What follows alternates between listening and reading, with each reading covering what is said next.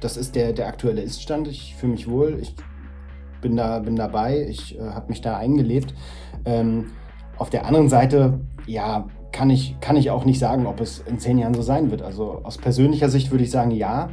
Aber es hat ja auch, es ist ja auch ganz oft so, dass das nicht nur die, ähm, die Gegebenheiten sind oder meine Interessen und die Interessen der Kirche. Es kann ja auch ein Dritter sein. Ne? Ich glaube, es kann niemand ausschließen, dass, also ich, ich möchte nicht, dass mir sowas widerfährt, aber es kann niemand ausschließen, dass es eine ähnliche Situation gibt. Ich hoffe es nicht. Ähm, aber ich bin soweit halt zufrieden. Danke.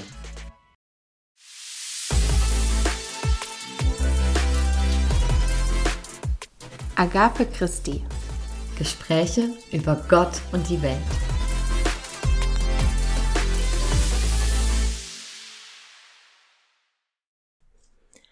Hallo und herzlich willkommen zur letzten Folge in der dritten Staffel von Agape Christi Gespräche über Gott und die Welt.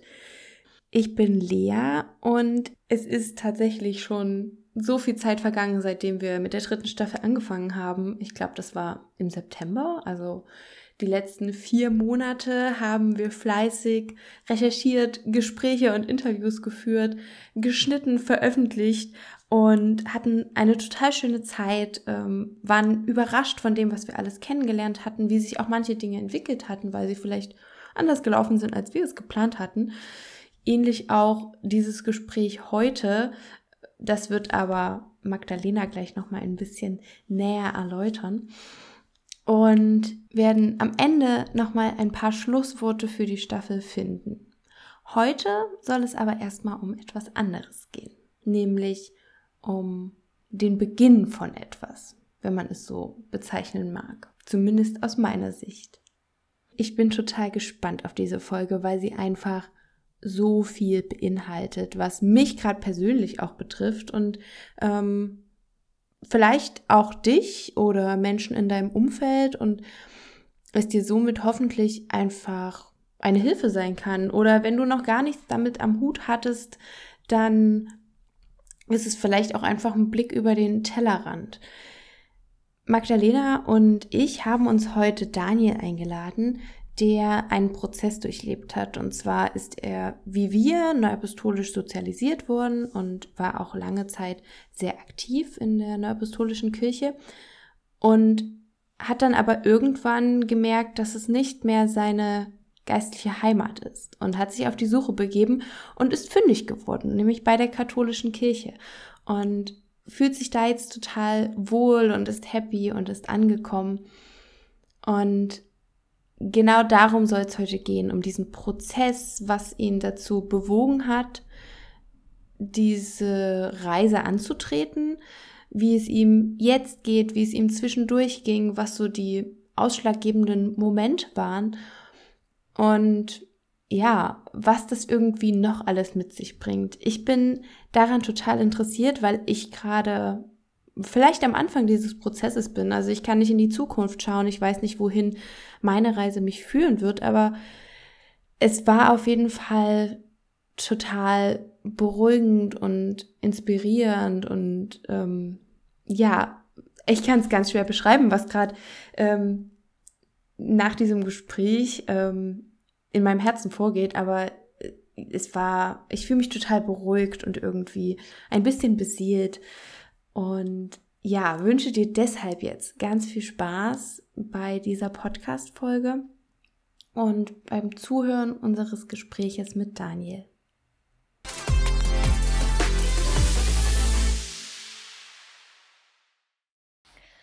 So, und damit auch herzlich willkommen von mir, Magdalena. Ich freue mich sehr, dass du heute mit dabei bist. Und ganz besonders freue ich mich darüber, dass wir heute einen, ja, sehr bezaubernden Gast an unserer Seite haben, also per Skype äh, zu uns geschaltet. Genau, denn eigentlich war dieser Gast auch für diese Staffel ja eingeplant. Äh, das Problem war dann nur, äh, dass mal wieder Corona uns ja so ein bisschen ähm, im Weg stand und wir dachten dann so, okay, wir lieben diesen Podcast, aber wir fänden es jetzt nicht so cool, ein Hin- und Rückspiel zu machen in solchen Tagen, wo wir eigentlich versuchen, die Kette so kurz wie möglich zu halten und dann ähm, ja, gehen wir irgendwie in andere Gemeinden, wo wir sonst nicht sind. Und da dachten wir so, hey, vielleicht kann man das auch anders gestalten. Und dann erinnert ihr euch vielleicht, diejenigen, die es gehört haben, an die letzte Folge. Da hatte Lea von einem Struggle erzählt und da ist das ganz spontan so entstanden, dass wir so sagen, hey, unser Gast hatte ja auch ähm, diesen Struggle schon mal. Und da hatten wir uns ja schon immer so als Vision so gehabt für unseren Podcast, dass wir so sagen, hey, es gibt verschiedene Gedanken und wir wollen halt auch für die Leute, die jetzt vielleicht keinen haben, mit dem sie über sowas reden können, vielleicht sich hier wiederfinden, dass sie hier die Möglichkeit auch mal haben, dass ähm, andere auch das durchmachen und dass sie einfach mal eine andere Perspektive darauf bekommen. Und deswegen äh, sind wir heute hier und zwar sozusagen, ich werde es mal ganz plakativ sagen, Lea kennt ihr, ihr habt gehört, dass sie gerade ein bisschen struggelt. Sie ist in der Neuapostolischen Kirche ähm, sozialisiert worden und ist dort auch ähm, sehr aktiv. Und ähm, ja, Lea, du wirst dann selber was davon erzählen. Ich bin gerade so auch neuapostolisch ähm, und voll mittendrin und ähm, fühle mich da voll wohl und kann es mir gerade gar nicht anders vorstellen. Und dann haben wir aber unseren Gast Daniel, der sich gleich vorstellen wird. Und Daniel war auch mal äh, neuapostolisch und ist vor einigen Jahren äh, konvertiert. Aber dazu erzählt er uns am besten selbst. Und ja, Daniel, herzlich willkommen und danke, dass du hier bist. Hallo, ich grüße euch beide. Äh, schön, dass ich da sein darf. Äh, genau, ich bin Daniel, 30 Jahre alt, äh, wohne in Leipzig, bin hier vor elf Jahren hergezogen und äh, bin geboren in einer mecklenburgischen Kleinstadt und ähm, ja, arbeite im öffentlichen Dienst und bin vor ziemlich genau sechs Jahren konvertiert von der Neuapostolischen Kirche in die katholische Kirche. Das ist total spannend. Ich will auch nur kurz, falls es eben jemand nicht gehört hat, den Struggle noch mal kurz ähm, zusammenfassen. Es geht grundlegend darum, ähm, was ist quasi, wenn du dich von deiner eigenen Kirche nicht angesprochen fühlst oder wenn du Dinge kritisierst und einfach, ja, dich nicht mehr so damit identifizieren kannst und aber vielleicht bei anderen das findest oder hoffst zu finden. Wie gehst du damit um? Wie gehst du in diesen Prozess rein? Was macht das mit dir? Ähm, wie kommuniziert man das vielleicht auch mit anderen? Und genau, ich bin mal gespannt, ob vielleicht das so ein bisschen auch für mich eine Selbsttherapie oder eine Therapiesitzung sein kann, dass Daniel da mir ein paar Impulse einfach mitgibt und vielleicht auch anderen, die jetzt hier zuhören. Genau, und dazu muss man sagen, das ist jetzt natürlich hier kein ähm, Wettkampf. Also es wird jetzt nicht darum gehen, dass äh, Daniel äh, die Lea vielleicht ähm, bekehren möchte oder dass ich äh, an Lea ziehen werde und sage, nein, bleib bei uns, sondern wir reden hier ganz offen und äh, schauen einfach, wo es hinführt und versuchen einfach so einen offenen Diskurs zu haben und uns vielleicht gegenseitig dadurch auch ein bisschen zu stützen und zu inspirieren. Also dementsprechend keine Angst, das wird jetzt hier keine Bekehrungsrunde, sondern wir schauen einfach mal, und hoffen, es tut allen gut, die zuhören und auch Lea und vielleicht auch Daniel, das wäre cool, wenn du schon einmal hier bist, dass du auch Freude dran hast und ja. Genau. Daher, genau, ähm, weil wir ja immer die, ja. weil wir ja immer die Gemeinsamkeiten und die Nächstenliebe so in den Vordergrund stellen wollen. Richtig. Ähm, und ich hoffe, dass uns das auch sehr in dieser Folge gelingt. Genau. Ähm, Daniel, äh, vielleicht steigen wir direkt gleich deep ein. Ähm, wie kam es denn eigentlich zu der Entscheidung, dass du dann gesagt hast, das nicht mehr, sondern das? War das irgendwie so ein fließender Prozess? Gab es irgendein auslösendes Ereignis oder war das ganz schleichend und hat sich irgendwie so ergeben? Hui, also ich würde sagen, dass es ähm, ein echt langwieriger Prozess war, der da kam. Also ich bin wirklich ähm, neuapostolisch erzogen worden auch, also geboren, getauft, ganz klassisch. Mein Papa war Priester, meine Mutter ähm, hat sich auch in der Sonntags äh, Vorsonntagsschule engagiert und ähm, ich hatte auch echt eine tolle Kindheit in der Kirche, habe hab dadurch auch früh singen gelernt, äh, später Dirigent äh, gewesen und ähm, bin dann, ja, sag ich mal, mit 18 von der Schule gegangen nach Leipzig zum Studieren und äh, ja, neue Gemeinde, neues Glück, neue Stadt, äh, viel mehr Input.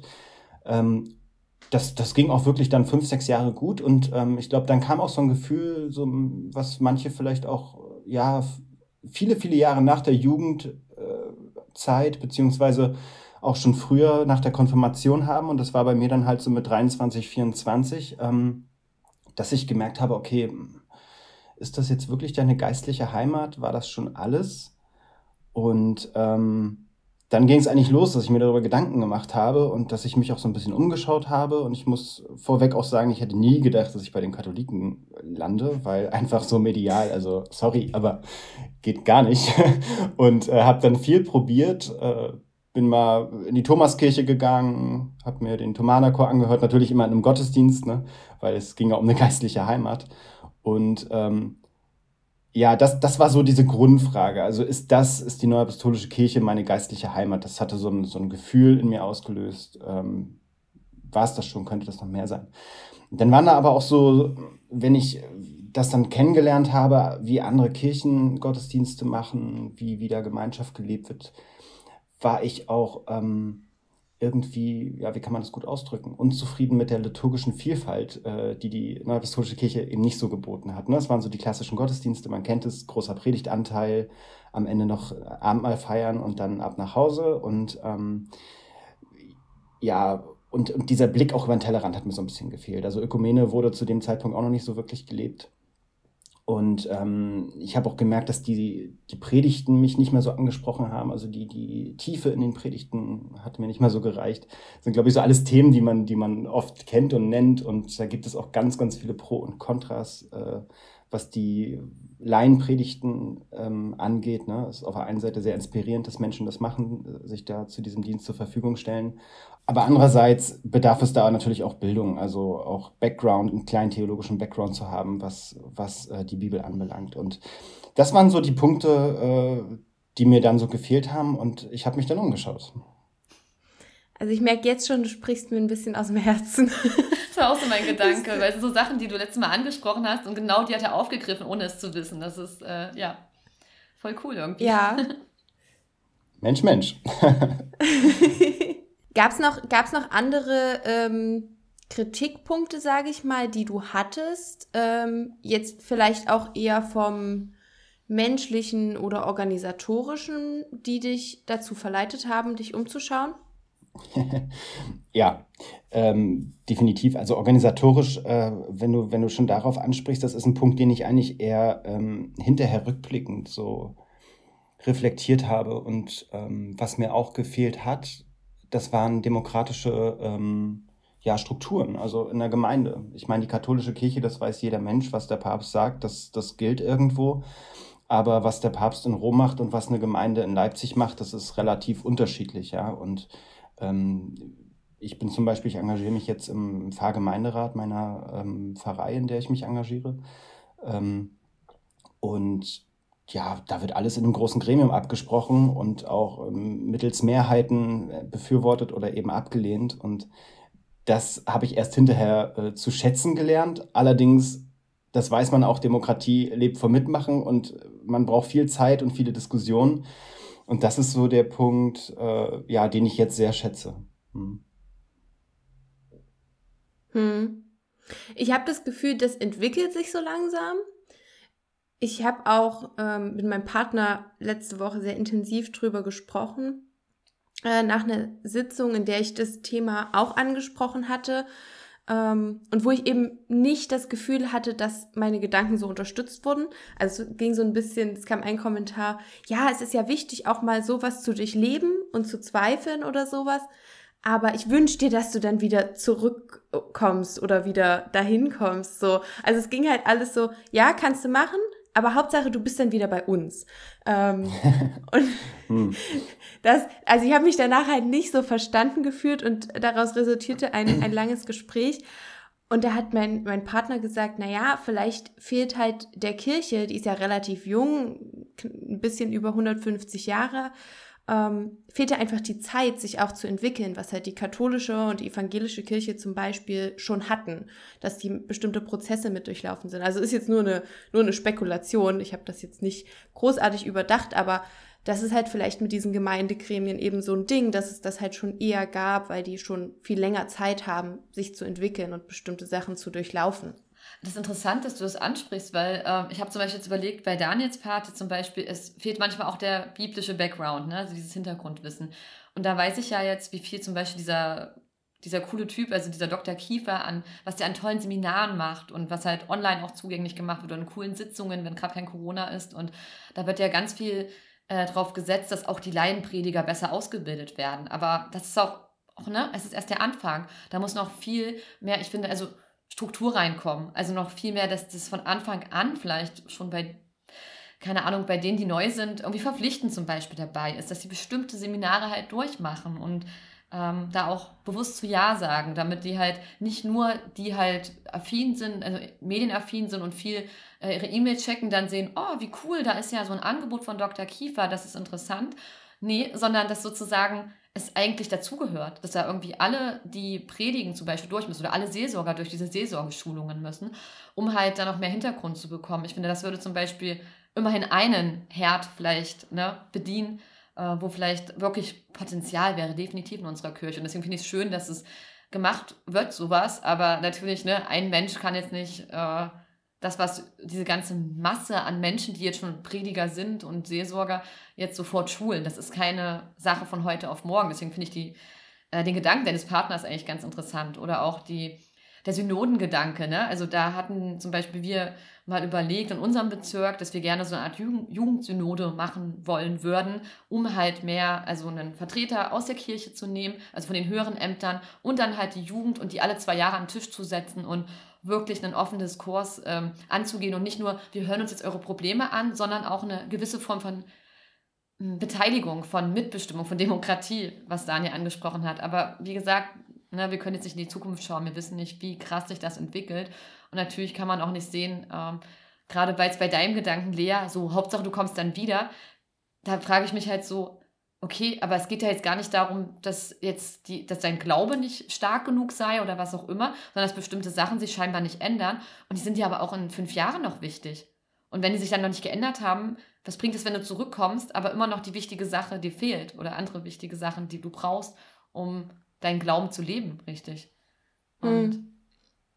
ja, genau, also mir fehlt das halt auch ähm, diese ganze Professionalisierung oder vielleicht auch irgendwie dieses ähm, und dieses Denken wie ein Unternehmen oder sowas, ähm, was halt in den anderen Kirchen ganz anders ist, da ist es eben professionell, da gibt es die Ausbildung, wobei es es auch in Freikirchen gibt. Also es gibt ja auch, ähm, oh, jetzt weiß ich gerade nicht, wie die, wie die Freikirche heißt, aber die haben so Colleges zum Beispiel, wo du hingehst und du kannst ja deine Ausbildung als Jugendpfarrer machen ähm, und, und ein Studium dort machen und was auch immer, wo du halt wirklich irgendwie was an die Hand bekommst, wie das alles läuft. Und in der Neuapostolischen Kirche sind es halt Leute, die ja irgendwie so dieses grundlegende Zeug damit haben. Die haben die Möglichkeit, das alles zu machen, aber es wird dir nicht erklärt, wie sie es am besten machen. Und es wird auch vielleicht nicht gefördert und nicht gewünscht teilweise, Dinge zu ändern und mal anders zu denken. Und das finde ich einfach total schade, weil wir mittlerweile wissen, der Mensch hat nur eine gewisse Aufnahmekapazität, kann sich nur eine bestimmte Zeit konzentrieren. Und dann gibt's Gottesdienste und Predigtbeiträge, die so viel länger sind als das. Und du hörst ja auch nur zu, du nimmst nur über die Ohren auf und es gibt keine visuelle Unterstützung für das Ganze, wo ich sage, warum? Also gut, Magdalena hat mir jetzt ähm, von einer Begebenheit erzählt, wo einfach mal noch ein Video gezeigt wurde als Impuls. Aber warum spricht man da nicht mal drüber oder generell, wie halte ich einen Vortrag, weil nichts anderes ist eine Predigt für mich. Das hat halt Einleitung, Hauptteil, Schluss und du ziehst am Ende noch mal ein Fazit und fasst Dinge zusammen, weil ich einfach gemerkt habe in den letzten Jahren, ich kann mich nicht so lange konzentrieren und mir dann noch was mitnehmen. Ich brauche halt, dass es irgendwie so ein ja, irgendwie so eine Dramaturgie hat und sich jemand wirklich was dabei gedacht hat. Und das funktioniert vielleicht halt nicht, indem ich einfach sage, ich bereite mich zwar inhaltlich drauf vor, aber ich bereite mir nichts vor, was ich dann vortrage. Was ja auch so ein Punkt ist durch die freien Predigten, die eben stattfinden. Hm. Ich, ich habe noch, ähm, weil du gerade gesagt hast, äh, Kirchen sind ja auch irgendwie so Unternehmen ähm, im eigentlichen Sinne und ähm, da finde ich den Kontrast so, so mega krass. Also das habe ich dann auch ähm, erst mal kennengelernt, als ich dann ja wirklich dann in der katholischen Kirche war, dass die auch wirklich Angestellte haben, ne? dass so eine Pfarrei irgendwie aus zehn Mitarbeitern besteht, vom Hausmeister bis zum Pfarrer bis zum Propst. Ähm, und äh, ja, das muss ich wirklich sagen, das vermisse ich so ein bisschen an, an der äh, Neuapostolischen Kirche. Also Ehrenamt wird in der Neuapostolischen Kirche wirklich sehr groß geschrieben und das ist wirklich ein großes Pfund, was ihr da habt. Und ähm, da kann man auch zu Recht drauf stolz sein. Auch wenn es vielleicht nicht immer so gewürdigt wird, wie man es gerne hätte. Und auch wenn man sich da mal manchmal ein bisschen mehr ja, Anleitung wünscht oder wie man sich da einfach besser verhalten kann, das ist total wichtig. Aber das ist ein großes Ding. Also ich weiß, ich spiele auch nebenbei so ein bisschen Orgel ähm, und habe mich dann irgendwann auch in, in, für katholische Messen mal eingetragen in Listen und dann gespielt. Und äh, hinterher habe ich dann erfahren, ja, warum hast du deine Abrechnung nicht fertig gemacht? Und ich so, hä, welche Abrechnungen? Äh, ja, du kriegst 20 Euro pro Messe. Ja, will ich nicht. Was, wieso nicht? So, das war für mich so total neu, ne? Also so, dass man irgendwie für einen Dienst, den man gerne tut und, und ja auch aus dem inneren Antrieb heraus macht, dass man da Geld für bekommt. Und hm. Krass. Das wusste ja. ich auch noch gar nicht. ja. Konvertiert. Nein, nein. Spaß. Ja, nein. Aber du kannst, ja dann, du kannst es ja dann ins Opfer legen, oder? Ihr habt ja trotzdem. ja, wir haben, wir haben Kollekten, genau, richtig. Genau. Das ist kein Problem. Mhm. ja, das ist natürlich ein Punkt. Mir ging es ähm, bei dem Unternehmensgedanken eher darum, äh, dass es jetzt so das, wie ich es empfinde, es wird immer ganz viel Acht drauf gegeben, dass die älteren Menschen in der Kirche ähm, schön, dass die, für die alles in Ordnung ist, dass sich nichts zu schnell verändert, weil die ja auch die sind, die gut Geld geben. Also ich weiß von meiner Oma, die gibt den Zehnten wirklich, ähm, was ich ziemlich krass finde. Ich denke mir aber, wenn ich eine Kirche hätte, die ich richtig cool finde, dann wäre auch ich bereit, Geld dafür zu geben, weil es mir einfach wichtig ist. Und wenn die älteren Menschen einfach in ein paar Jahren weggestorben sind, was machen wir dann? Dann sind halt nicht nur die weg, sondern dann sind halt auch andere Menschen, die sich nicht mehr, die nicht mehr ihre Heimat quasi in der Kirche haben, sind auch weg. Ähm, und da würde halt vielleicht dieses Unternehmensdenken ein bisschen mehr helfen, in die Zukunft zu schauen und nicht nur auf das Jetzt. Aber Daniel, wie ging das dann bei dir weiter? Du hast dann angefangen, dich umzuschauen und bist du dann sonntags immer mal in, in andere Gemeinden oder ähm, ging das dann relativ schnell und hast du dann deine jetzige Gemeinde gefunden und gesagt, gut, das ist es, da lasse ich mich jetzt taufen, bei den anderen melde ich mich instant ab oder wie, wie lang ging das Ganze? ähm, Nee, ganz so einfach war nicht. Also ich war zu dem Zeitpunkt auch noch wirklich hauptamtlicher Dirigent in, in äh, Leipzig Mitte und äh, das war ja auch das Ding, dass ich dann einfach jeden Sonntag da war. Ne? Und äh, andere Kirchen, ist ja kein Geheimnis, haben ja ihre Gottesdienste oft zu denselben Zeiten am Sonntag. Und das war so ein bisschen schwierig. Und wenn ich mal einen Sonntag frei hatte, nicht da war, bin ich mal einfach in die evangelische Kirche gegangen. Ähm, war auch in ein paar Freikirchen und irgendwann habe ich dann nachmittags mit einer Freundin, das war am 14.09.2014, ich weiß es noch wie heute, ähm, in der Stadt gesessen, so nah an der Nikolaikirche, also evangelische Kirche, und habe gehört, wie die, wie die Orgel spielt. Und ich bin ja großer Orgel-Fan und ähm, habe gesagt, komm, wir essen jetzt das Eis auf und dann gehen wir da noch rein. Und das hat mich angesprochen, sehr angesprochen sogar. Und habe ich gedacht, okay, gut, äh, die machen schön an einem Sonntag noch um 18 Uhr hier einen Gottesdienst. Du gehst den nächsten Sonntag mal wieder hin.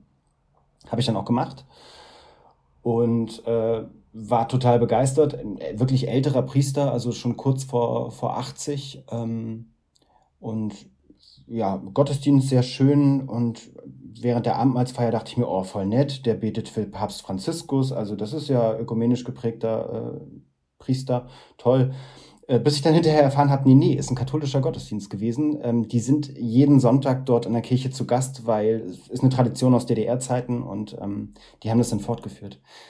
Und äh, da ist so ein Schalter umgelegt und ich dachte mir so, hä, passt nicht. Also es kann nicht ein katholischer Gottesdienst sein. Das, so habe ich mir es nicht vorgestellt. Sorry. das habe ich ähm, schlechter erwartet. Genau. Ja. Der Wolf im Schafspelz. Du dachtest, es geht ja. zum evangelischen Gottesdienst, aber genau, nein, es war die böse katholische Kirche. Betrug. richtig. Ja. Genau, und äh, bin ich mit ein paar Leuten ins Gespräch gekommen und die haben mir dann gesagt, ja, äh, unsere eigentliche Gemeinde ist dort und dort und wenn sie mal Zeit haben, kommen sie doch vorbei. Und dann bin ich auch mal dort vorbeigegangen und ähm, ja, es war die Propsteigemeinde, in der ich mich jetzt auch engagiere und äh, so war zumindest erstmal das Kennenlernen und ähm, dann begann dieser innere Prozess, das kennenzulernen und ja, sich dann irgendwie auch zu entscheiden. Ne? Ja. Das ist spannend, weil das Problem ist jetzt echt so, ich merke das auch, wenn ich mit anderen Leuten über meinen Glauben rede, äh, in der Gesamtwahrnehmung, wie du schon gesagt hast, medial kommt die katholische Kirche gar nicht gut weg. Aber wenn ich so ne, mir so Sachen anschaue wie The Young Pope oder The New Pope oder andere coole alte Geschichten, wo man viel so von der katholischen Kirche mitbekommt, das ist mir irgendwie aufgefallen, äh, das ist auch so eine Redewendung, ich glaube, die habe ich schon mal hier benutzt im Podcast, da habe ich mal gesagt, und das klingt jetzt ganz doof, weil es gibt ja auch schlimme Skandale, aber ich muss sagen, diese ganzen Missbrauchsskandale, das gibt es bestimmt auch in anderen Kirchen. Also ich möchte da gar nicht eine. Und es gibt es auch in Sportvereinen, das gibt es äh, überall, würde ich damit sagen, also überall, wo ne, teilweise da Leute, die dir unterstellt sind, ähm, in so einem gewissen Abhängigkeitsgefüge sind. Ne? Das ähm, kann in Religionsgemeinschaften überall sein.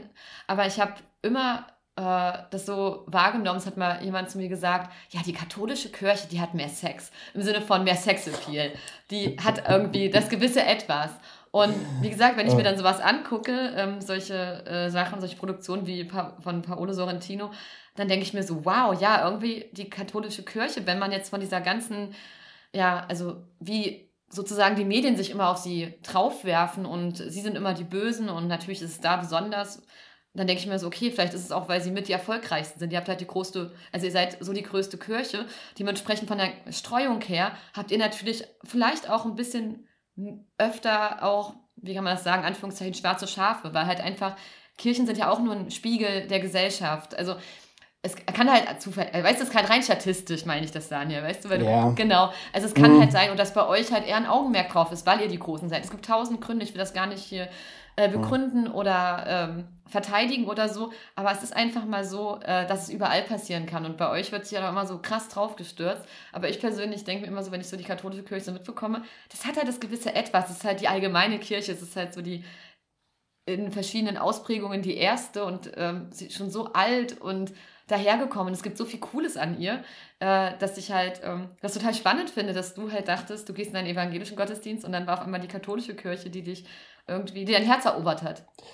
Also erstmal ähm, danke, dass du eine Lanze brichst, ist gar nicht nötig, weil ich, ich finde den Umgang der katholischen Kirche einfach mit, mit ja, den zahlreichen Missbrauchsfällen einfach nur ja, schäbig. Also das geht gar nicht, ne? Dieses Verschweigen und äh, dass man immer so scheibchenweise das macht und da bin ich auch wirklich ähm, ein großer Freund von offenen Worten und eigentlich auch sehr kritisch. Also diesen Punkt der Kirche würde ich gerne nicht haben, weil das ist das, was mediell, medial wirksam ist einfach. Und ähm, ja, es führt ja auch dazu, dass immer mehr Leute aus der Kirche austreten. Also wir hatten jetzt gerade, Silvester wird immer so ein kleines Resümee gemacht. Also bei uns aus der Gemeinde sind äh, von 5000 Gemeindemitgliedern 200 ausgetreten. Ne? Und das ist einfach schon ein Punkt, der nicht zu vernachlässigen ist. Also es sind 5 Prozent. So, und das kann man sich ausrechnen, wie viel das in, in zehn Jahren ist, wenn sich dieser Trend fortsetzt und man nicht sich bereit erklärt, da irgendwie mal offen mit umzugehen. Aber ähm, grundsätzlich hast du, hast du natürlich schon recht, es ist so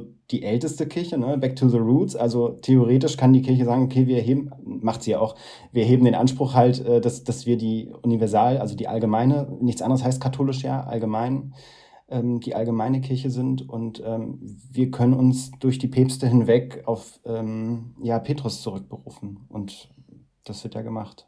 Ja. ja.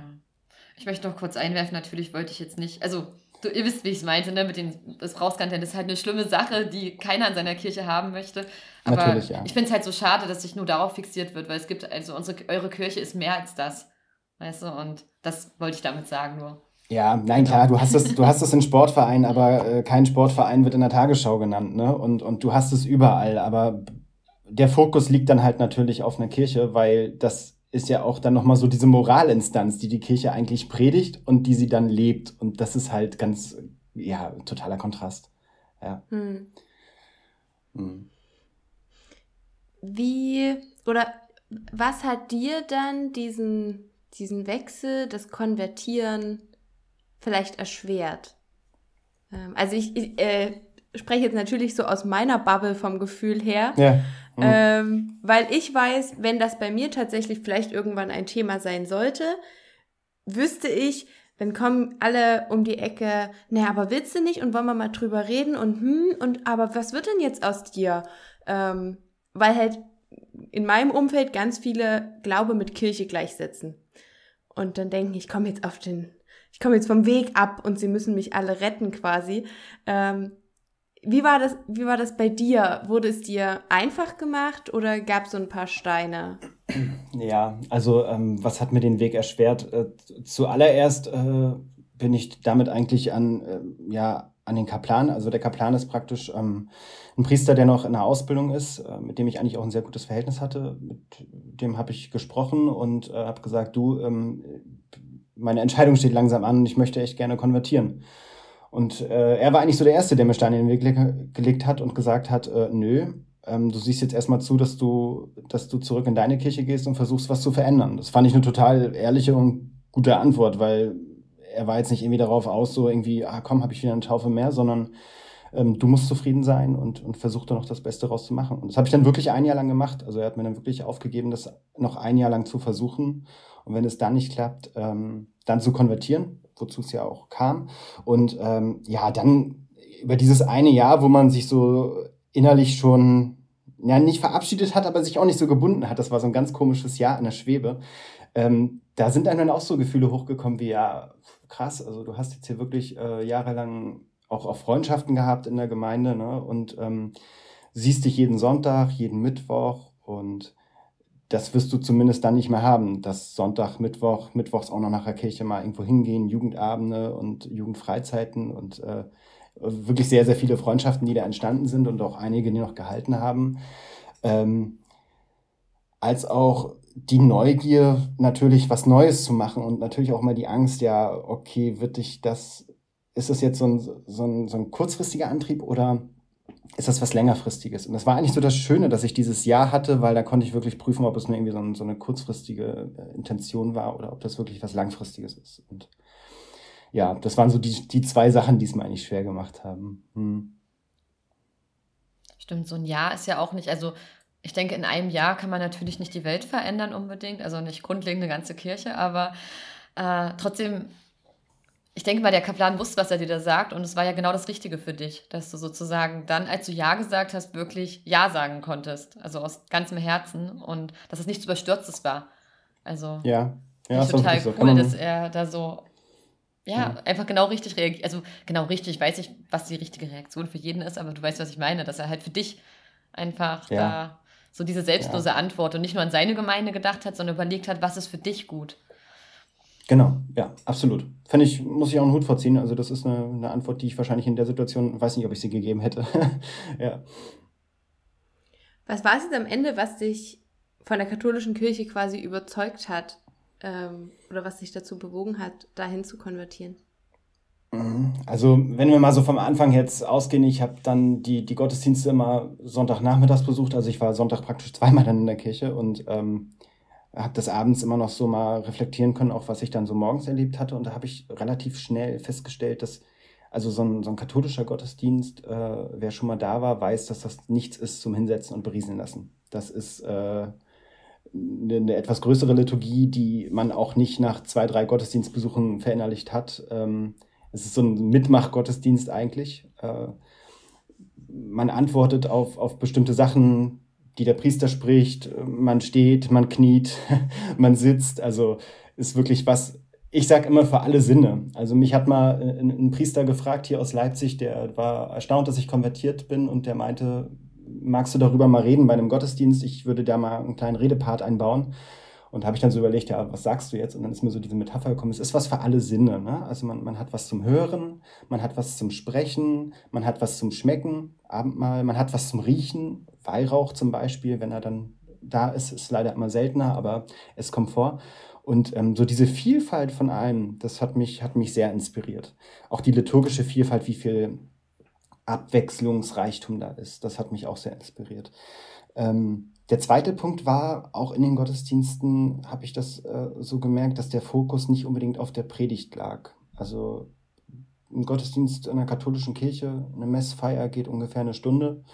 Die Predigt nimmt da so höchstens zehn Minuten ein. Fünf bis zehn Minuten sagt man, das ist ähm, nicht viel aber man kann vielleicht auch manchmal in der Kürze die Würze rüberbringen und das, äh, den Punkt treffen damit. Ne? Und dann äh, zum Beispiel das Abendmahl oder wie wir sagen, die Eucharistie ähm, würdig feiern und äh, dem Ganzen auch mal eine halbe Stunde einräumen und, und das wirklich auszelebrieren, ja, bis es nicht mehr geht. Die, die Feiertage haben mich sehr inspiriert. äh, also wie viele Feiertage es dort gibt, Hochfeste, Feste, Gedenktage von Heiligen. Ähm, egal was man davon jetzt auch, auch hält, aber es ist erstmal inspirierend zu sehen, was so ein Kirchenjahr eigentlich umfasst. Und ich, als ich jetzt heute euren Podcast gelesen habe, ähm, Agape Christi, das ist ja auch so ein Ritual, was wir Katholiken feiern. Ne? Also am Gründonnerstag gibt es abends ein, ein Agape-Mahl, also ein Liebesmahl, äh, wo, wo sich dann nochmal ja, vergegenwärtigt wird, was auch die nächsten Tage passiert, also von Tod bis Auferstehung. Und, und zum äh, Kirchenjahr würde ich ja. kurz mal reinjumpen und auf eine Folge verweisen, die wir äh, vor einiger Zeit gemacht haben. Nämlich zum Kirchenjahr und da haben wir auch festgestellt, dass die Katholiken echt viel feiern. ja, stimmt, das haben wir, das war unser Fazit. Ja. Aber im positiven ja, Sinne, ne? Also man könnte eigentlich, ja. äh, das ist uns ja auch dann aufgefallen, gerade als wir, wir haben ja auch mal so ein Dankbarkeitsfasten und so gemacht. Uns ist wieder aufgefallen, ne? Also der, und auch in dieser Jahreskreis-Folge ähm, sozusagen ist aufgefallen, der Mensch braucht das. Also, ne, so dieses, ähm, egal ob das jetzt in Beziehungen die Date Night ist mit deinem Partner, wo du dir bewusst Zeit voneinander nimmst, oder ob es der Geburtstag ist, wo du auf einmal viel eher oder zu Weihnachten viel eher gute Worte für jemanden findest oder de, den Mut nimmst, dem, den und den anzuschreiben oder die und die. Und ähm, wie cool das dann ist, wenn man halt einfach so diese ganz vielen Fixpunkte hat. Denn der Alltag, der ist so allumfassend und holt dich so sehr raus aus dem, was vielleicht eigentlich wirklich wichtig ist, wie zum Beispiel Nächstenliebe oder inspirierende Persönlichkeiten, von denen du dir was mitnehmen kannst. Und daher sind so diese ganzen Gedenktage auch wichtig für den Menschen. Wir brauchen das. Wir brauchen irgendeine gewisse Struktur, damit wir mal aus diesem raustreten, was uns manchmal so, ja, äh, wie kann man das sagen, weswegen wir manchmal vom, von dem abkommen, was uns wirklich wichtig ist. Ne? Das geht halt so schnell, das kann die Arbeit sein oder irgendein Ärger oder einfach so eine miese Laune oder halt, dass man mega traurig ist, weil der Lockdown so nervig ist. Äh, aber dann wieder zum Wesentlichen zurückzukommen. Und ich finde, solche Feiertage haben wir in dieser Folge festgestellt, helfen total, immer wieder zum Wesentlichen zurückzukommen, wie so ein Sonntagsgottesdienst mhm. mit einer besonderen Prägung. Das ist eine coole Feststellung, weil das, genau das ist das auch, was ich, was ich so festgestellt habe. Ne? Also es gibt so, so heiligen Gedenktage. Ähm, da gibt es auch die großen Gedenktage, die, die genommen werden müssen, wenn es eine Messe gibt. Also wir sind ja eigentlich verpflichtet, äh, jeden Tag eine Messe anzubieten, also zumindest in einer größeren Stadt. Und dann gibt es die kleinen Gedenktage und äh, Hochfeste, Feste. Das, das ist total, total spannend, wenn man das mal auch, auch so den Hintergrund davon, ne? Also dass zum Beispiel bestimmte Feste erst entstanden sind im Mittelalter, weil die Evangelien auf einmal angefangen haben, Neujahr so groß zu zelebrieren und da haben die Katholiken einfach nur was gegenhalten wollen und haben dann äh, das Hochfest der Gottesmutter Maria auf den 1.1. gesetzt. Ne? Also Maria hat am 1.1. auch nichts anderes gemacht, aber man musste einfach was gegenhalten und daher kommt dieses Fest. Also manchmal hat sich das auch so einfach im, im Laufe der Zeit entwickelt und äh, manchmal sind es aber auch so total coole Sachen und ähm, ich hatte ja vorhin auf den 14.9. angespielt das ist das Hochfest Kreuzerhöhung. Ähm, das ist also ja so ein Fest, wo man sich fragt, warum, warum ist das im, im September? Aber es macht nochmal so den Karfreitag bewusst. Einfach so mal mitten im Jahr an den Karfreitag zurückdenken und auch auf das Kreuz zu schauen und zu sehen, okay, da ist der Herr dran gestorben und äh, von dort ist auch auferstanden. Und das, das bringt viel ins Bewusstsein und auch diese Zeichen, die da dranhängen, ähm, ja, finde ich, find ich echt spannend. Hm. Bist du in deiner geistlichen Heimat jetzt ähm, so richtig angekommen? Bist du zufrieden dort? Wie, wie es dir dort jetzt? Okay, ähm, ich, ich glaube, dass ich angekommen bin. Ich glaube, dass, äh, dass das jetzt so der Schritt war, den es gebraucht hat. Und ich habe mich jetzt auch relativ, also ich bin im Alltag, sagen wir es mal so. Ähm, ich, ich glaube auch daran, dass äh, Zweifeln das Denkvermögen nährt. Also, dass der, dass der gesunde Zweifel an etwas gut ist. Ähm, und hinterfrage natürlich auch vieles kritisch. Aber grundsätzlich, ja, bin ich, bin ich zufrieden und angekommen. Mhm. Was sind das für Sachen, die du kritisch hinterfragst? Ja, wir hatten es ja vorhin schon angesprochen. Also der Umgang zum Beispiel der katholischen Kirche mit, mit den Missbrauchsfällen ist, ist ein Thema. Dann ist es natürlich auch die Klerikalisierung. Also das, klar, auf der Gemeindeebene ist es, ist es klar, da haben wir demokratische Strukturen. Darüber hinaus ist es schon wieder vorbei. Ja? Da wird alles äh, von, von Bischöfen etc. entschieden. Ähm, Frauenordination, ganz großes Thema bei uns auch. Wie bei euch auch, weiß ich ja. Ne? Und ähm, die, die Rolle der Frau da zu stärken, das ist auch so eine Aufgabe. Also ich, ich bin jetzt nicht in eine, in eine Kirche gegangen, wo ich wusste irgendwie so, okay, die ist jetzt vollkommen. Gibt es nämlich auch nicht. Aber ähm, ich bin da reingegangen und habe auch gesagt, okay, du möchtest das zum Besseren lenken irgendwo und mit meiner kleinen Kraft, die ich habe, ähm, weiß ich nicht, ob ich das schaffe, aber ich äh, gebe mein Bestes und finde das total wichtig, dass man ja auch die, die katholische Kirche natürlich kritisch hinterfragt, absolut.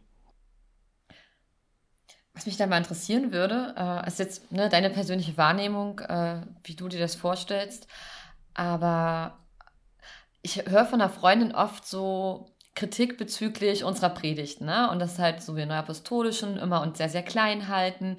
Selbstliebe, äh, das passt so gar nicht, weil eigentlich musst du ja alles für den anderen machen und du bist ja an sich, ne? also man wird halt sehr, sehr klein gehalten und am besten keine Probleme und ähm, nicht diskutieren, Hauptsache alles ist gut und äh, ich habe jetzt was gesagt in der Predigt und das ist jetzt so und wir müssen jetzt auch nicht genauer drauf eingehen, weil ist ja so vom lieben Gott und so machen wir das jetzt so.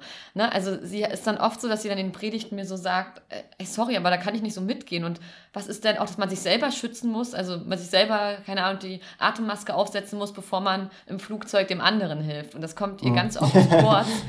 Ne? Schöner Vergleich, ja. Genau, man kann halt, ne, man kann andere nur, anderen nur helfen, wenn man selber auch bei Kräften ist. Und ja. das ist bei uns halt sehr viel, gerade auch durch das, durch das Ehrenamt, ähm, so klar ist, dass man halt auch viel leisten muss. Und deswegen, naja, ich glaube, das haben viele von uns schon erlebt, dass halt in unseren Gemeinden auch mal Leute beurlaubt wurden wegen Burnout oder anderen äh, Belastungen, mhm. weil sie einfach nicht mehr konnten. Und daher würde ich mal interessieren, wie das bei dir, also wie du es in der katholischen Kirche wahrnimmst, falls du da überhaupt schon mal sowas wahrgenommen hast. Ich meine, du bist apostolisch sozialisiert. Also ja. ich finde es mal spannend, ob es da ähnlich ist oder genauso oder du das Gefühl hast, nee, da wird schon ein bisschen anders mit umgegangen. Oder ob du vielleicht noch gar nicht drüber nachgedacht hast. Ist nur, weil es jetzt mich gerade getriggert hat und mal die Möglichkeit hier ist, mit jemand, mit jemand anderem darüber zu reden. Ja, ja kann, ich, kann ich total verstehen. Also jetzt, wo du es so sagst, kommen auch wieder so Erinnerungen äh, hoch, dass, dass es ja auch hieß so, oder heißt immer noch, äh, Predigt ist auch Gottes Wort. Ne? Und ich glaube, das ist schon so dieser, dieser grundsätzliche Fehler, einfach, dass, dass wir alle Menschen sind und, und niemand für sich in Anspruch nehmen kann, Gottes Wort zu sprechen. So. Und ähm, ich fände es, glaube ich, ganz gut, so, so wird es auch, glaube ich, in der katholischen Kirche verstanden, ähm, dass es eine Auslegung ist des Priesters des Evangeliums. Ne? Also der Priester legt das Evangelium vom Tag aus. Ähm, wie er das macht, ist eigentlich ihm überlassen. Bitte nicht länger als zehn Minuten. Aber ähm, das, ist, das ist so der Tenor. Und äh, es wird nahezu auch oft, wenn, wenn es Mutterpriester ist, lädt er auch dazu ein, mit ihm ins Gespräch zu kommen. Gerne mal nach dem Gottesdienst und sich eines, also mit provokanten Thesen, man kann ja viel erreichen. Ne? Und ähm, ich glaube, ja, man, man darf es, man sollte es nicht verstehen wirklich als Gottes Wort, sondern als, als Hinweise, wie man Gottes Wort im Alltag anwenden kann. Da hat mir zum Beispiel in der Neuapostolischen Kirche leider immer so dieser Tagesbezug, dieser aktuelle Tages-, auch Politikbezug, weil wir sind alles politische Menschen in unserem Umfeld.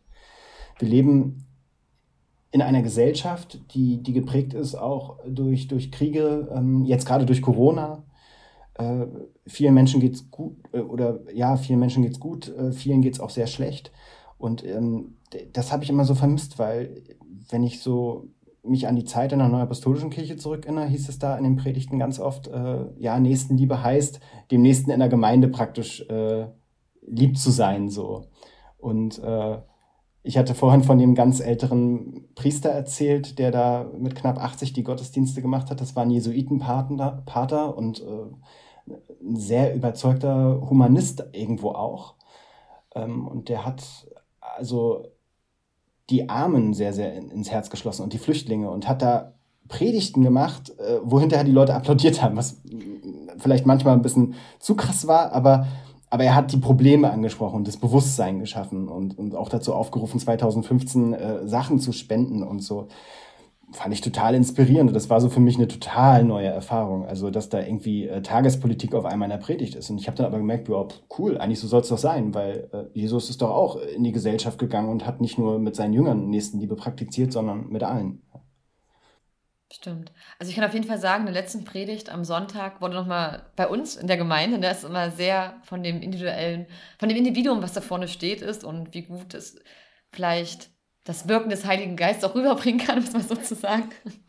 ähm, und der hat dann betont, ne, dein Nächster ist halt nicht nur der Nächste hier in der Bank, sondern das ist der Nächste, der in dem Moment dich braucht. Und das kann draußen jemand ganz anders sein, eine ganz andere Meinung als du hat. Und äh, in dem Sinne fand ich es auf jeden Fall gut, äh, dass sowas da auch angesprochen wird. Und finde es total spannend, weil ich mir auch vorstellen kann, dass andere Leute natürlich so dieses politisch eher abschreckt, weil sie so denken, okay, Kirche und Staat und sollte getrennt werden. Aber gerade für dich, du hast ja gerade selber gesagt, ne, wir sind ja, wir sind nicht in irgendeiner Bubble. Wir gehen ja nach dem Gottesdienst auch wieder raus und äh, müssen uns ja auch irgendwie positionieren und äh, wollen dann vielleicht auch äh, in dem Sinne hat ja dieser ältere Priester bei euch ja die Nächstenliebe im wahrsten Sinne des Wortes dann gelebt, oder? Also er wollte ja, dass ihr halt nicht nur zuguckt, wenn da Leute kommen, sondern dass ihr, wenn ihr was habt, dann denen auch was abgebt, damit die hier ankommen können, damit genau, sie sich willkommen genau. fühlen.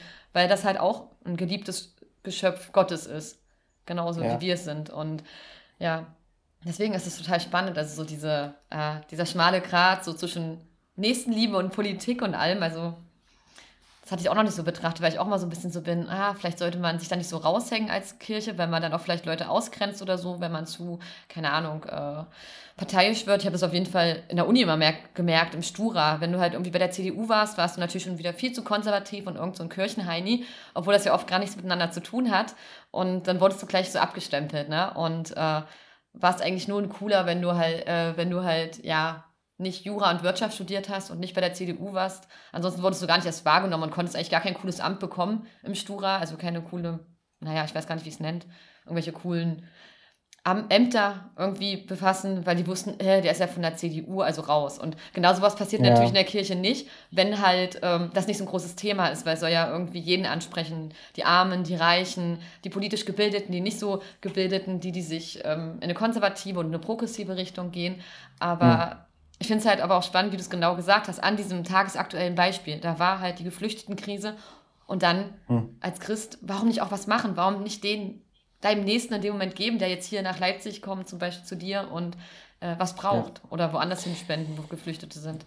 Ja, das Problem ist natürlich auch, äh, als Kirche sind wir ja auch nur ein Querschnitt der Gesellschaft, richtig. Und ähm, da gibt es natürlich auch Leute, die da nicht mit einverstanden waren. Ne? Und das ist so dieser schmale Grat. Aber ich sag mal, das Evangelium orientiert sich jetzt auch nicht an, an irgendwelchen Argumenten, äh, sondern lebt die Nächstenliebe ganz klar vor und, und äh, Jesus hat ja auch äh, zu seinen Jüngern gesagt, ihr habt mich im Gefängnis besucht, als ich dort drin saß und ihr habt mich, äh, als ich krank war, besucht und die Jünger meinten, hä, was haben wir, du warst doch niemals krank im Gefängnis und dann hat er gesagt, naja, was, wir, was ihr einen meiner äh, geringsten getan habt, das habt ihr mir getan. So. Und das ist halt dieses Argument, ne, was man da in in den Mittelpunkt stellen kann und sagen kann, okay, in jedem ist die Schöpfung.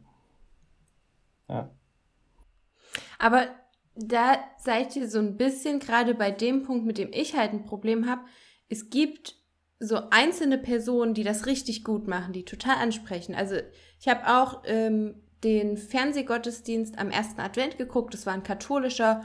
Und äh, wenn der äh, Pastor bei mir im Ort wohnen würde, wäre ich vielleicht auch katholisch. Keine Ahnung.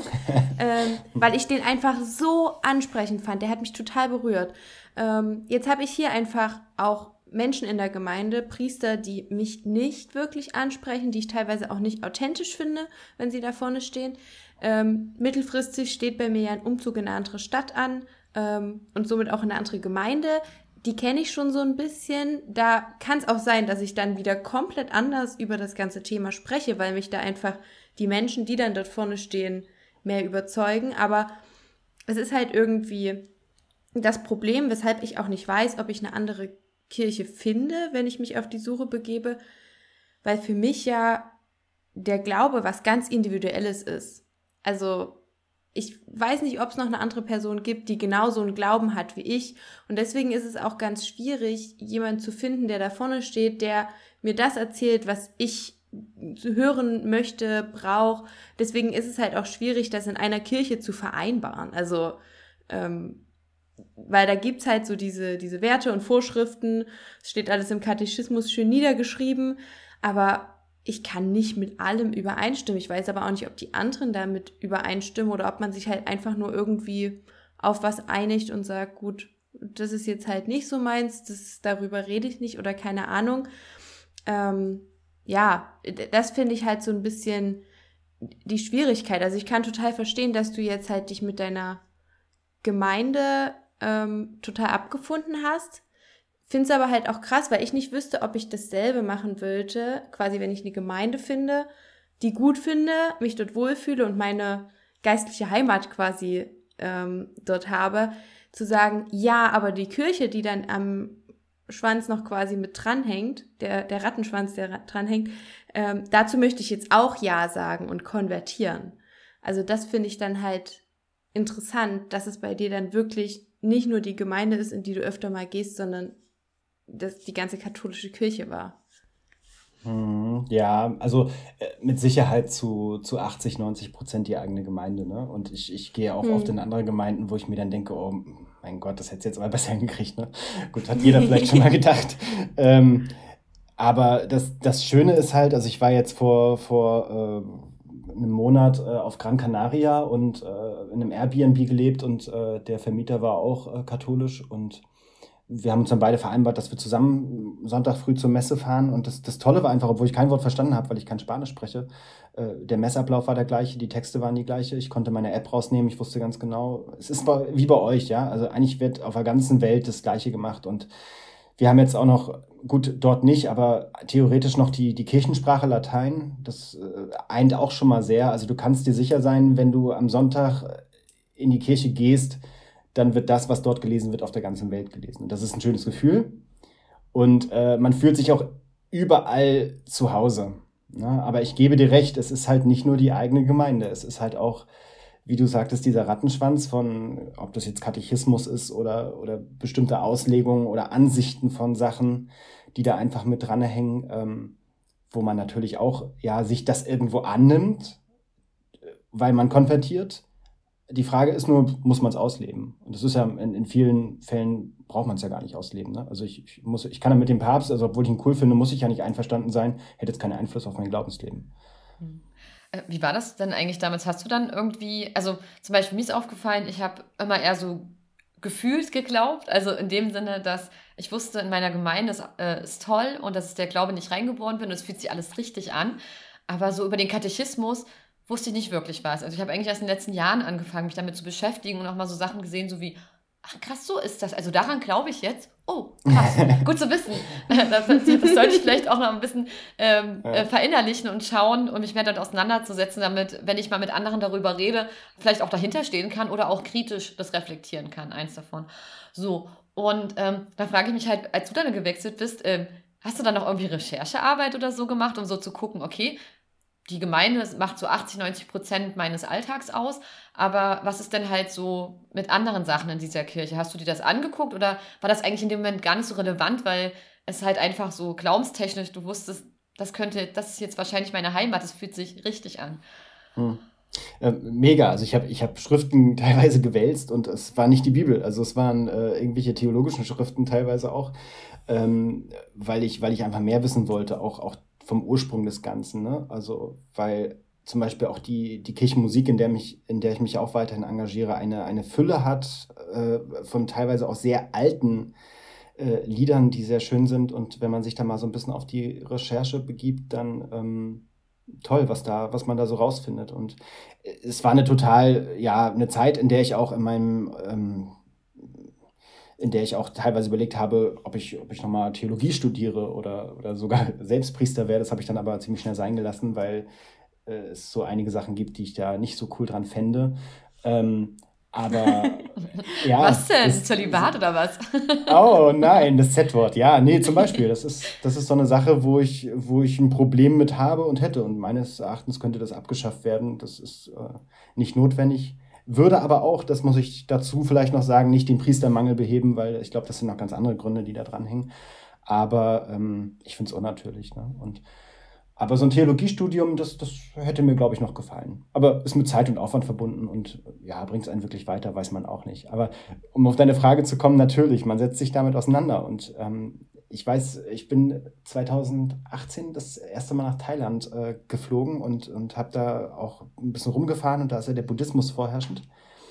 Und äh, die bauen mega viele neue Tempel, mega viele. Und ich habe mich gewundert, krass, junge Leute bauen da mit, ne? Und mich gefragt, wieso, weshalb, warum. Und mein Eindruck, meine, meine Lesart des Ganzen war so ein bisschen, okay, der Buddhismus findet ja auch gerade bei uns so ein bisschen Anklang wenn man das jetzt mal, also gerade so diese ganze Yoga, Ayurveda, was nicht alles so ist, das geht ja auch so eher in diese buddhistische Richtung. Und ähm, ich glaube, dass, das ist ein Glaube, der vielleicht mehr Raum für Individualität lässt, weil er einem nicht ein Buch vorlegt, wo drin steht, Da steht es jetzt so. Das glaubst du, so war das. Dann hast du noch eine alte Kirche dazu, da sind noch Bilder an der Wand, äh, wo es auch nochmal bildlich alles dargestellt war. Ähm, und das ist in dieser heutigen Zeit sehr, sehr schwierig, da wirklich äh, so, so Individualität in den christlichen Glauben zu legen. Und damit haben wir ein großes Problem als, als äh, Kirche. Ja. Das ist ja auch das, was eher nicht so gewünscht ist, ist zumindest mein Eindruck. Ähm, weil ja immer die Gemeinschaft so ein großes Thema ist und eben dieses, wir fassen alles unter einem Deckel irgendwie zusammen. Und deswegen tue ich mich halt auch schwer damit, in diesen Prozess zu gehen, weil das halt auch einfach nur egoistisch ist. Also ich könnte halt auch, so, so könnte ich das interpretieren, was manchmal gesagt wird, denke ich so viel drüber nach, mach einfach und ähm, dann wird schon alles gut. Aber ich kann halt nicht andere Menschen ansprechen ähm, und von diesem Glauben irgendwie überzeugen oder nee, nicht von diesem Glauben, von dieser Kirche überzeugen und ähm, dafür anfachen, wenn ich halt selber nicht mehr angesprochen bin und es nicht mehr so in mir trage. Ähm, ja, das bräuchte echt mehr Raum. Ja, das ist ja, das ist ja wahrscheinlich dann eher ein Problem von Miteinander als jetzt von, von glaubensspezifischen Themen. Ne? Also wie geht man miteinander um und ähm, wie nimmt man die Meinung des anderen entgegen und äh, wie ordnet man sie ein? Ja, glaube ich, glaube ich, dass das, dass das ein Problem ist, na klar. Würde mir, glaube ich, genauso gehen, wenn ich da zurückgewiesen wäre mit, mit äh, Vorschlägen, die wahrscheinlich gar nicht mal so verkehrt sind. Hm. Ja, ja. Also weil halt alles irgendwie ein, ein Prozess ist. Und ich habe das Gefühl, gerade die jüngere Generation entwickelt sich gerade sehr. Ähm, und da ist natürlich eben dieses, dieser, ich sag mal, Egoismus im Sinne von Me-Time und äh, Meditation, Yoga, was auch immer, Selbstoptimierung einfach ein großes Ding. Und das wird halt in der Kirche noch nicht so abgebildet. Mhm. Ja gebe ich dir völlig recht. Das stimmt. Ich weiß auch nicht, ob man sich darauf einlassen muss, ob das, ob das geht mit christlichen Mitteln, so nenne ich sie jetzt mal, aber äh, den, den Blick auf den Wandel der Gesellschaft zu legen, weil da machen wir uns nichts vor. Da sind wir, glaube ich, also in unseren beiden Kirchen irgendwie hängen geblieben. Also wir haben auch verpasst, die junge Generation anzusprechen. Und wenn ich so bestimmte äh, Freikirchenfestivals sehe, ähm, in welcher Intensität die das schon machen, äh, da, denke ich manchmal krass. Also die haben es verstanden und da sind die Kirchen prall gefüllt mit jungen Leuten. Also ob das jetzt für einen selbst ansprechend wäre, mag jetzt mal dahingestellt sein, aber die haben es auf jeden Fall gecheckt, wie man in der heutigen Gesellschaft noch junge Leute erreichen kann. Hm. Das stimmt.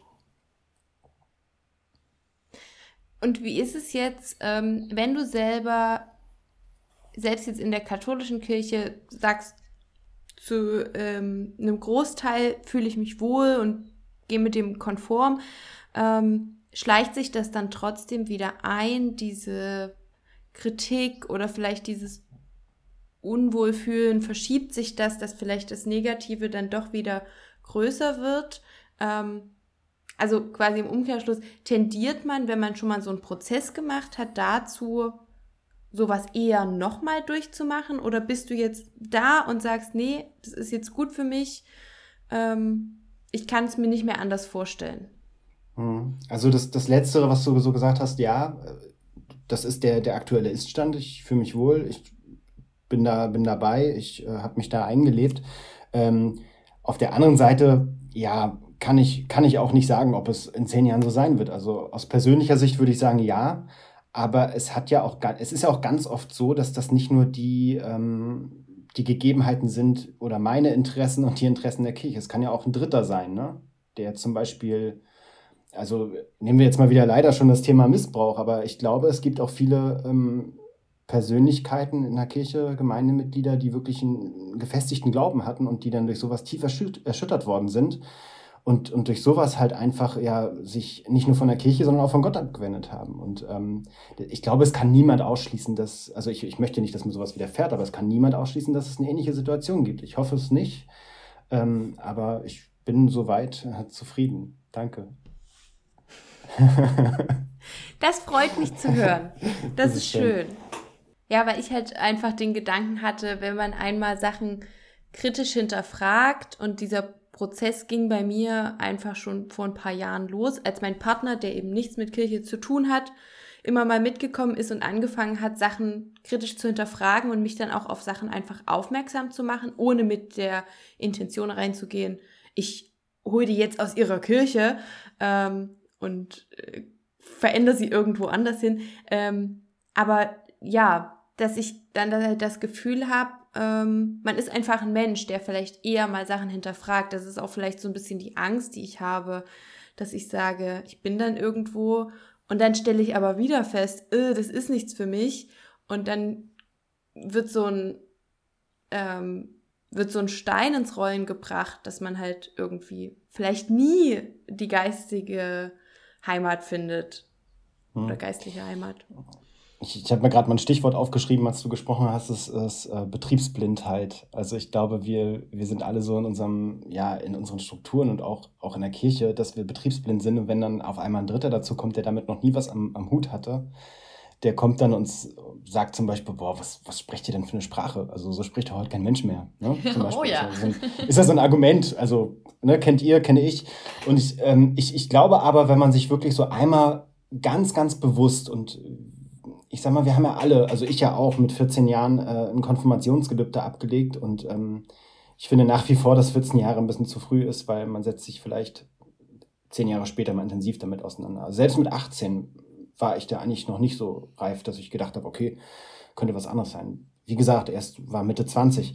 Ähm, aber wenn man vielleicht einmal so richtig sich bewusst damit auseinandergesetzt hat und auch was gefunden hat, und das, bei mir ging es jetzt schnell, der andere sucht da vielleicht jahrelang nach, bis er was findet, dann glaube ich, kann das auch eine Bindung sein, die, die vielleicht schon von Anfang an fester ist als ähm, das vorherige. Hm.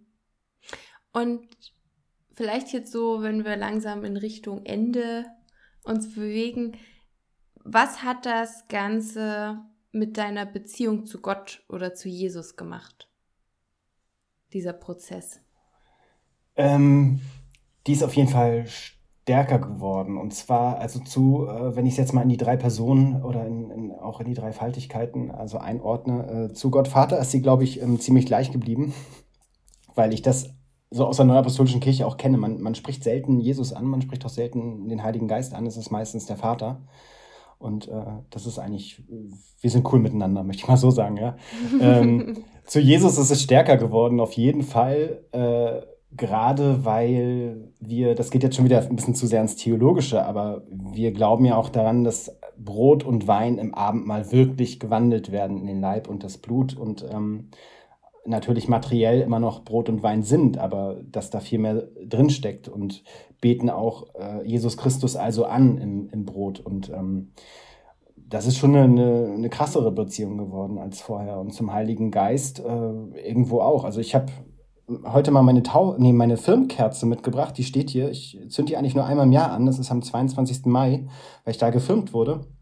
Und da ist auch so diese, ähm, dieses Symbol der Taube drauf, ne? Also die, die praktisch auf die, auf die Menschen kommt und äh, uns ja mit inspiriert auch mit, mit göttlichen Gedanken und, und äh, irgendwo, dass wir auch gut von Gott sprechen können. Und ich finde, zu, gerade zu diesen beiden Personen, also zu, zu Jesus und zum Heiligen Geist, ist es, ist es stärker geworden. Und die Bindung zu Gott im Allgemeinen ähm, sowieso. Ich habe ihn besser kennengelernt und äh, kenne ihn aber, glaube ich, immer noch nicht komplett. Und das ist, ja, das kann, wird man auch nie fassen können. Also auf Erden sowieso nicht. Und ähm, wenn wir ihn irgendwann dann in seiner Herrlichkeit schauen, dann äh, vielleicht. Aber ja, mir ist von dem ganzen Mysterium, von dem ganzen Geheimnis, was um ihn gibt, äh, ein bisschen mehr Licht ins Dunkel gekommen. Cool. Das ist schön. Auf jeden Fall. Es waren auch wieder so perfekte Schlussworte irgendwie, oder? Mit Licht sollte ja. es doch enden, oder? Das Licht setzt sich. ich muss immer an True Detective, an das Finale denken. Und dann schauen sie so in den Sternenhimmel und sehen die ganze Dunkelheit. Und dann sagen sie am Ende, aber ich glaube, am Ende gewinnt das Licht, denn das setzt sich durch. Das sind die Strahlen, die halt ähm, das alles hier erhellen. Und das ist total schön, wenn wir irgendwie Gott immer noch genauer kennenlernen. Und besonders schön fand ich jetzt irgendwie gerade die ganze Folge. Wir sind ja echt an drei unterschiedlichen Punkten in unserem Leben. Du hast eine neue geistliche Heimat gefunden und bist da sehr zufrieden. Ich bin in meiner alten sehr zufrieden und äh, Lea konnte hier mal sprechen über ihren Struggle, ohne ähm, nicht ernst genommen zu werden, sozusagen. Und ähm, ich fand es total schön, also dass, dass das möglich ist, dass man über so ein emotionales Thema äh, so wertschätzend miteinander reden kann und so viel äh, Verständnis gegenseitig aufbringen kann und so ein Interesse, so ein ehrliches, ohne äh, dass wir jetzt so ganz Zeit denken, oh nein, ah, der Daniel, das klingt so cool. Oh nein, jetzt haut die Lea gleich ab oder so. ähm, genau, also wisst ihr, was ich meine? Keine Sorge, nicht zur katholischen Kirche. Die hat nämlich das gleiche Problem wie die neuapostolische, keine Frauen, die was sagen. Ah, ja. Kann ich oder verstehen. zumindest im Gottesdienst sagen dürfen. Es gibt ja, ja. trotzdem Frauen, äh, wie zum Beispiel bei Maria 2.0, die was sagen und laut sind. Das stimmt, hm. das stimmt. Aber ihr wisst, was ich meine, einfach so dieses, ähm, dieses, äh, diesen offenen Diskurs. Also, dass wir halt einfach frei Schnauze das sagen können und obwohl es so emotional ist, da einfach wertschätzend drüber reden können. Das finde ich echt cool. Und das würde ich mir echt noch bei ganz vielen anderen Themen und in anderen Konstellationen so sehr wünschen für uns Menschen. Dann würde das Leben noch mehr Spaß machen, denke ich, und würde uns noch mehr bereichern manchmal. Ja. Ja, eigentlich ist es ja jetzt schon gerade ein ökumenischer Austausch, ne? Ja, oder? Und, äh, total. Und ähm, das, ja, das, das ist es eigentlich. Ne? Also man, man muss, glaube ich, nicht mal immer so die, die Unterschiedlichkeiten und Gemeinsamkeiten hervorheben. Ich, wir glauben alle an einen Gott. So, das ist, ähm, mhm. das steht total außer Frage. Und äh, wie wir uns da organisieren, und das ist alles nur Menschenwerk, wie wir uns organisieren, ähm, das ist dann ja zweitrangig. Genau, deswegen die Kirche ist halt einfach nicht vollkommen, denn sie ist vom Menschen gemacht, aber Gott ist Gott und da genau. das ist was ja. ganz anderes und da können wir uns drauf verlassen. Das ist das Tolle. Absolut. Das stimmt. Mhm. Ich danke dir vielmals, Daniel. Ich fand es total toll, dass du auch so offen drüber gesprochen hast, ähm, dass du uns so einen großen Einblick gewährt hast. Es war auch, also ich freue mich total für dich. Ich fühle richtig mit dir mit und finde das toll, dass du jetzt mhm. da ähm, dich wohlfühlst und für dich das Richtige gefunden hast. Und hoffe natürlich äh, in irgendwann ähm, auch so da sitzen zu können mhm. äh, und so happy mit allem zu sein.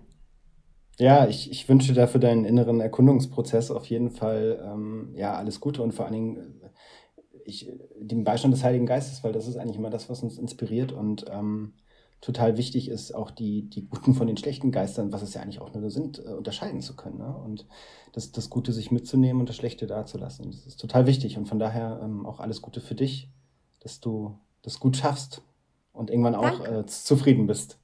Mhm. Ja, vielleicht wartet ja dein Orgelmoment noch auf dich, dass irgendwann eine Art von Melodie äh, dich anlockt durch den Heiligen Geist und du dann dort landest, wo du es gar nicht erwartest.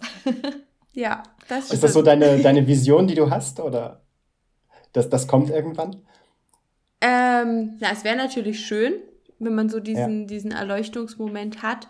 Ähm, wie gesagt, dadurch ich eben generell dieses Konstrukt Kirche ein bisschen schwierig finde, weiß ich halt nicht, ob der jemals kommen wird oder ob ich eher so Church-Hopping betreibe oder so. ähm, oder ja. doch wieder äh, bei der Neuapostolischen Kirche lande. Also ich bin total offen für alles.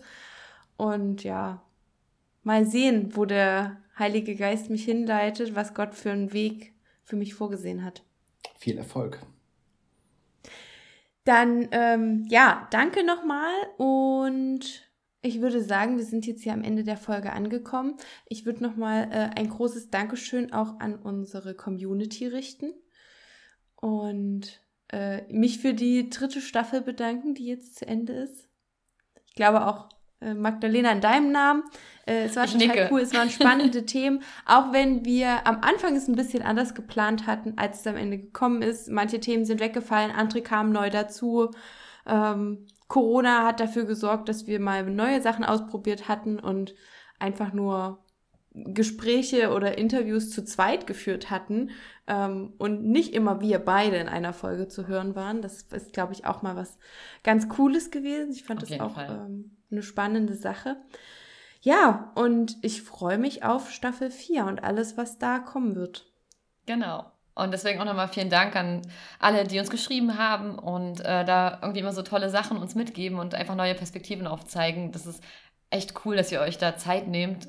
Ich weiß, ihr könntet in der Zeit auch was anderes machen, aber ihr hört den Podcast und setzt euch dann dorthin und macht das. Also da nochmal ein ganz besonderes Danke. Das ist echt schön, da mit euch in den Austausch zu treten. Und dann würde ich sagen, bis bald. Tschüss. Tschüss, ciao.